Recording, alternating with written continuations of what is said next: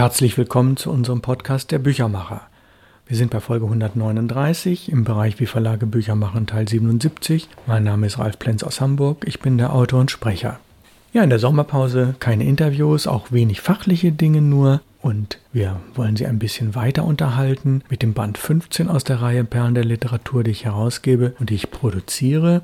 Das Buch kostet übrigens 15 Euro und ist über jede Buchhandlung lieferbar. Irene Nemirovsky und es heißt Ida, im Rausch des Weins. Es sind also zwei Erzählungen. Ida haben wir schon im April, Mai gelesen und wir sind jetzt bei der dritten Lesung von Im Rausch des Weins. Geht um Aino, die Frau des Professors und einen Soldaten namens Jalma.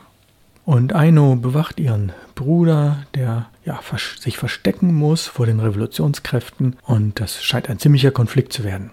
Aber nein, das alles ist Vergangenheit. Das Zimmer riecht abgestanden nach Mottenpulvern. Die Lampe brennt herunter. Der alte eingerissene Paravent zeichnet einen gespenstischen Schatten an die Wand. Iva, das ist Ainos Bruder, Iva denkt an seine toten Kameraden, beneidet sie. Nicht nur diejenigen, die auf dem Schlachtfelde fielen, sondern auch die anderen, von den Roten getötet, gefoltert, gevierteilt. Er denkt an die Offiziere, die mit einer Eisenkugel an den Füßen auf den Grund des Meeres geworfen, langsam aufrecht zwischen den Eisschollen im stillen Wasser versanken. Die Fräulein Ilmanen sind zum Schluss gekommen, haben endlich auch das Klavier geschlossen und ruhen sich nun unter der Lampe aus. Ihre Wangen sind durch das abendliche Fieber leicht gerötet. Sie sagen, was macht Aino? Man hört sie nicht. Sicherlich näht sie. Ja, oder sie träumt. Sie kümmert sich kaum um den Haushalt. Ach, wenn ich geheiratet hätte. Ja, und ich. Ein kurzes Schweigen, ein Seufzer. Hast du gesehen, dass die Magd des Pastors einen Hut trägt? Schweigen. Christine fragt, was meinst du, liebe Schwester, wenn wir eine gute Gesundheit gehabt hätten, wären wir wie die anderen verheiratet? Oh ja, gewiss, meine Liebe. Sie seufzen, sie husten. Aino. Wie Aino sind auch sie, jung und unbekümmert, auf dem Rückweg nach der Schule durch die Straßen der Stadt gerannt. Zusammen sind sie auf den gefrorenen Bächen und Gräben geschlittert, haben mit Schwung die Schulranzen über die Schulter geworfen. Und Minna hat mit 13 Jahren mit dem schönen Iva getanzt, dem Leutnant. Er hat ihr eine Blume gepflückt, die sie aufgehoben hat. Erst als Backfische sind sie zu bleichen, mageren, fast durchscheinenden jungen Mädchen geworden, ständig hustend, leidend, mit Schmerzen und Fieber. Langsam haben sie nach langen Krankheiten und Zeiten der Rekonvaleszenz sich vom Leben zurückgezogen. Aino hat ohne sie weiter ihr Leben gelebt, während sie unbemerkt von der Welt vergessen wurden. Trotzdem existieren sie beharrlich weiter, bleich, in Wolle und Decken gewickelt, Einzelgängerinnen, vorzeitig gealtert, so verschüchtert, dass der Ton einer fremden Stimme ihr Herz schlagen lässt. Ihr Leben verläuft zwischen Kräutertees, Umschlägen und Arzneitränken. In langen, strengen Wintern bleiben sie wochenlang zu Hause, gehen nicht aus. Früher kam Aino zu ihnen herauf, um ihnen Gesellschaft zu leisten, aber seit einiger Zeit scheint sie ihnen auszuweichen. Sie stecken die Köpfe zusammen und flüstern Aino scheint Angst vor uns zu haben, vielleicht verbirgt sie etwas vor uns. Beide ahnen etwas von Ivas Gegenwart. Ist nicht die ganze Stadt voll mit versteckten Offizieren? Wenn Aino nur Vertrauen zu ihnen hätte, sie würden doch niemals etwas verraten. Aber alle grenzen sie aus. Nicht, dass sie unglücklich wären, sie fühlen sich einfach antriebslos, schläfrig. Ja, gewiss, sie lesen, sie sticken zwischen ihnen liegt ein langer Tischläufer, geschmückt mit zarten, verschlungenen Blümchen. Aber was wird aus ihnen werden, so bleich, so kränklich, ohne Farbe, ohne eine andere Stimme als dieses atmende Flüstern, das sie untereinander benutzen, das die anderen nicht einmal hören? Würde ihnen beiden ein früher Tod drohen? Nein, keinesfalls.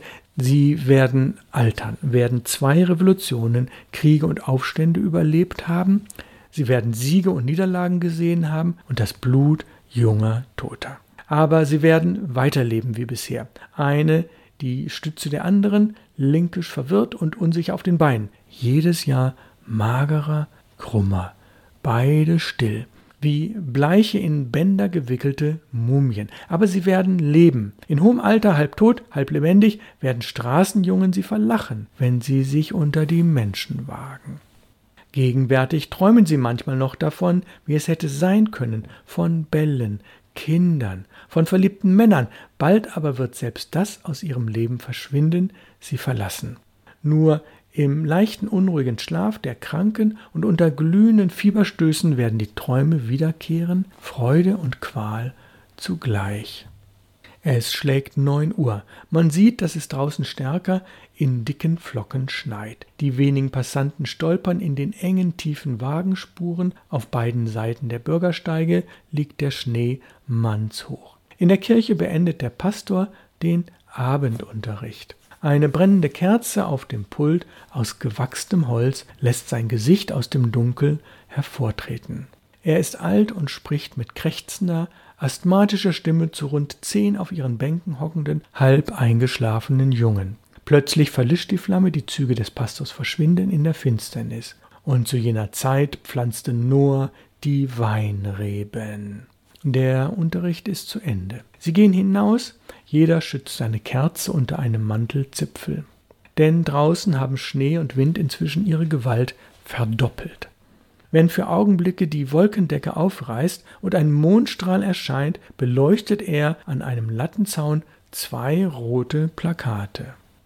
Kameraden, geht und holt euch euer Eigentum von den infamen Aristokraten und Reichen wieder. Zu viele von ihnen sind der gerechte Rache des Volkes entkommen. Diese Paläste, diese reichen Häuser gehören euch. Geht und nehmt besonnen und mit Ruhe und Würde das, was ihr braucht. Zerstört nichts. Kunstgegenstände wie Statuen, Bücher und Bilder müssen den Chefs der Miliz übergeben werden, denn es ist wichtig, sie unbeschädigt für eure kulturellen Bedürfnisse und die euer Nachkommen zu erhalten. Brecht die Türen der Weinkeller auf, aber trinkt nicht einen Tropfen Wein. Die Revolution setzt Vertrauen in euch, zerstört den verdammten Alkohol, der eure Väter unterjocht hat. Zerbrecht die Weinflaschen, ohne auch nur einen einzigen Tropfen zu trinken. Kameraden, ertränkt die kommende Revolution nicht im Wein. Die Jungen auf der Straße lesen das in aller Ruhe. Andere erscheinen. Ein unbestimmter Lärm erhebt sich, ein kurzer Trommelwirbel treibt sie auseinander, aber die Gruppen formieren sich etwas weiter weg neu.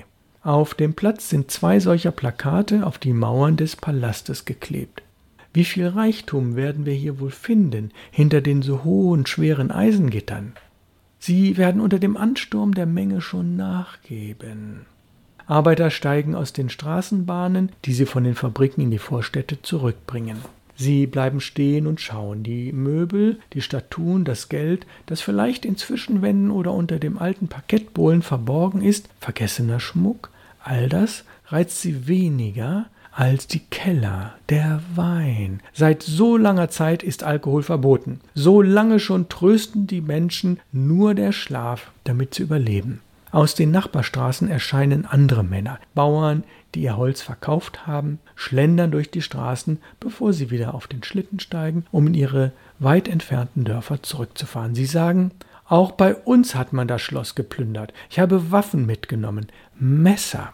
Meine Frau hat in einem Zimmer zehn Meter Seidenstoff gefunden, Federbetten und in den Kellern war noch Wein. Mein lieber Mann, die ganze Stadt war besoffen. Auch hier wird es Wein geben, bestimmt noch mehr. Wein, denken die Männer.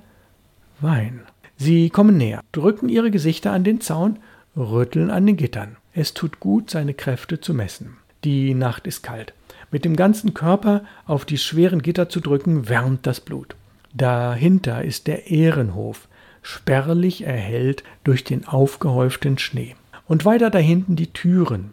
Ach, die werden wir schnell schaffen. Los, los, wie blöde wären wir eigentlich, diese Paläste nicht anzurühren. Wie sie früher in den Winternächten strahlten, die Lüster funkelten, die Offiziere tanzten, tranken. Sie werden doch noch einige Flaschen in den Kellern übrig gelassen haben. Auf, Brüder, weiter, nicht nachlassen, ein Schlag noch und einer. Schon knirschen die Eisengitter.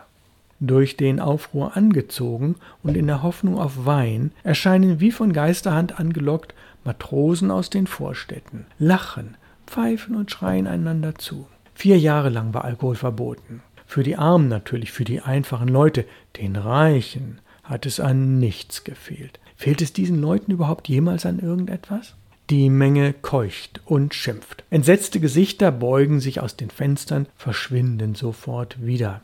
Eine Frau bekreuzigt sich, läuft fort. Eins, zwei, drei. Auf drei drückt die Menge wie ein Rambock gegen die Gitter. Aber nein, noch widerstehen sie. Weiter. Eins, zwei, drei. Man hört Wutschreie, Verwünschungen.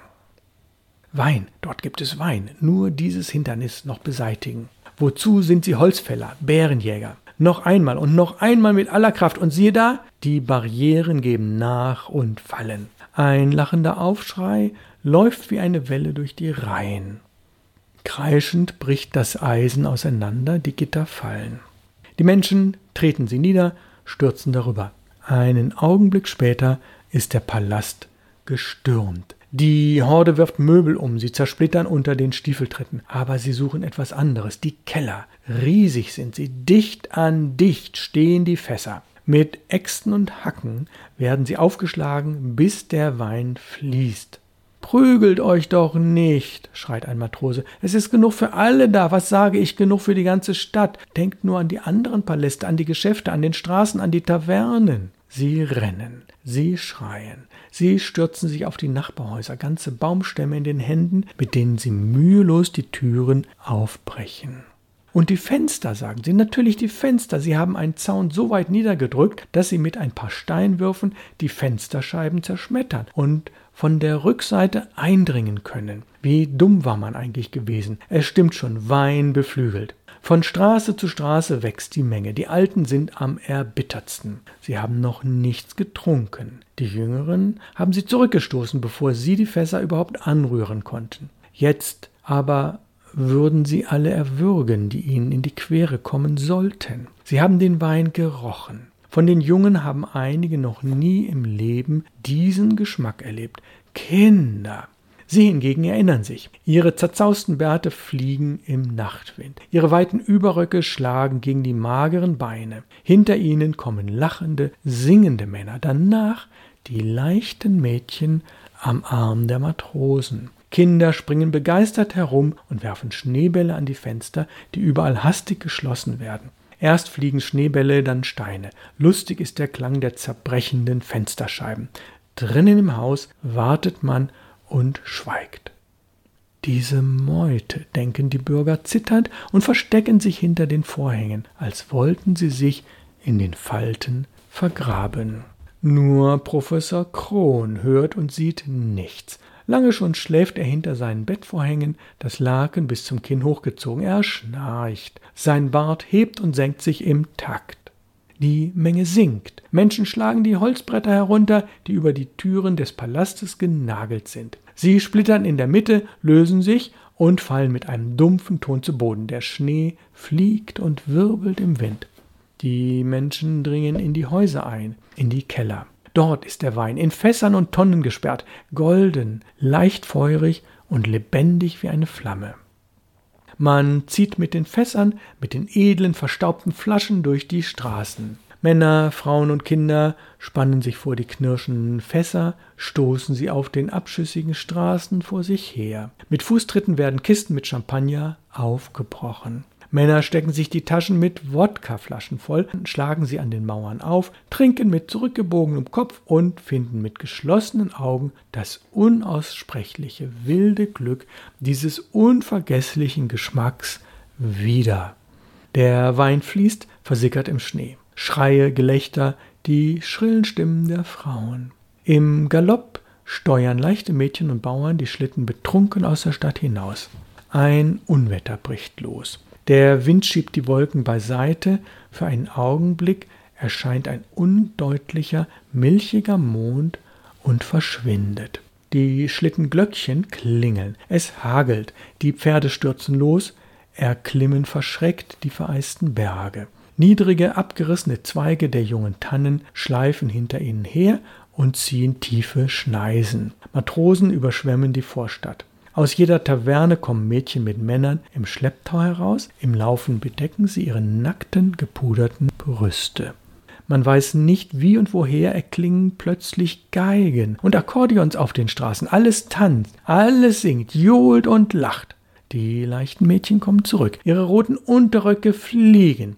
Der Glöckner der heiligen Kirche ist betrunken. Selbst die Carillons sind betrunken. Ihre Metallzungen schlagen heftig gegen das klingende Gehäuse. Die Weinschwaden, die Schreie, das Gelächter dringen ins dunkle Zimmer, in dem Iva eingeschlossen ist. Lange schon lauscht er, unruhig zunächst, auf einen Ellenbogen gestützt, dann zitternd, immer ungeduldiger wie im Rausch.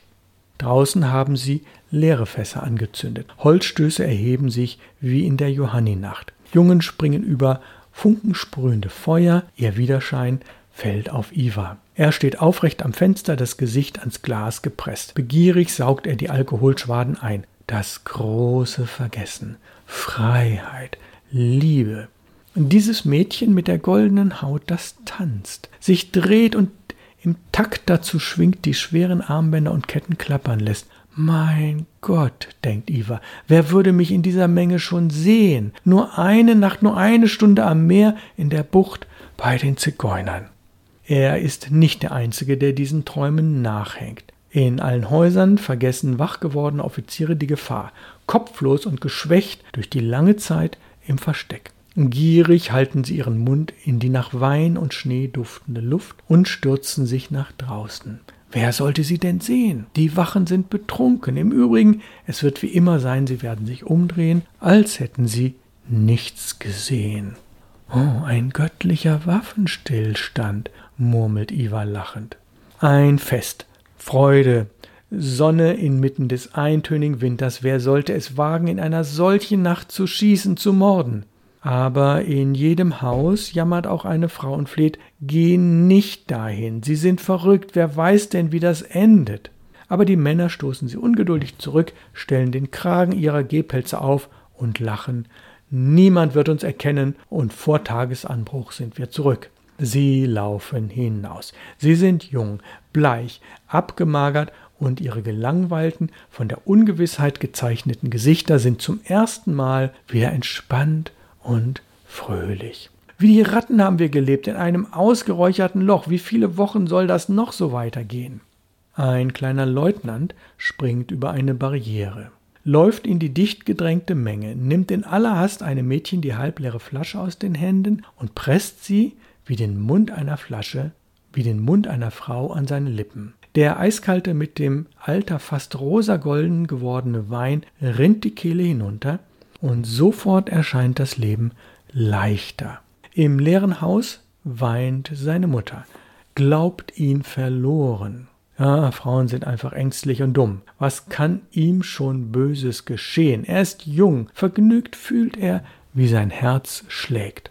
Ein Alter mit magerem, besorgtem Gesicht, das ein vom Tabak gelb gewordener Schnurrbart ziert, geht bedächtig. Seine Frau ist noch in Russland. Sie hatte ihm versprochen, nachzukommen. Er hat lange gewartet. Er wartet immer noch. Aber in seinem Herzen weiß er sehr wohl, dass sie nicht kommen wird. Sie ist jung. Warum sollte sie sich um sein schon halb gelebtes Leben Sorgen machen, verarmt und bis zum Lebensende nur von Einsamkeit und Krankheit begleitet?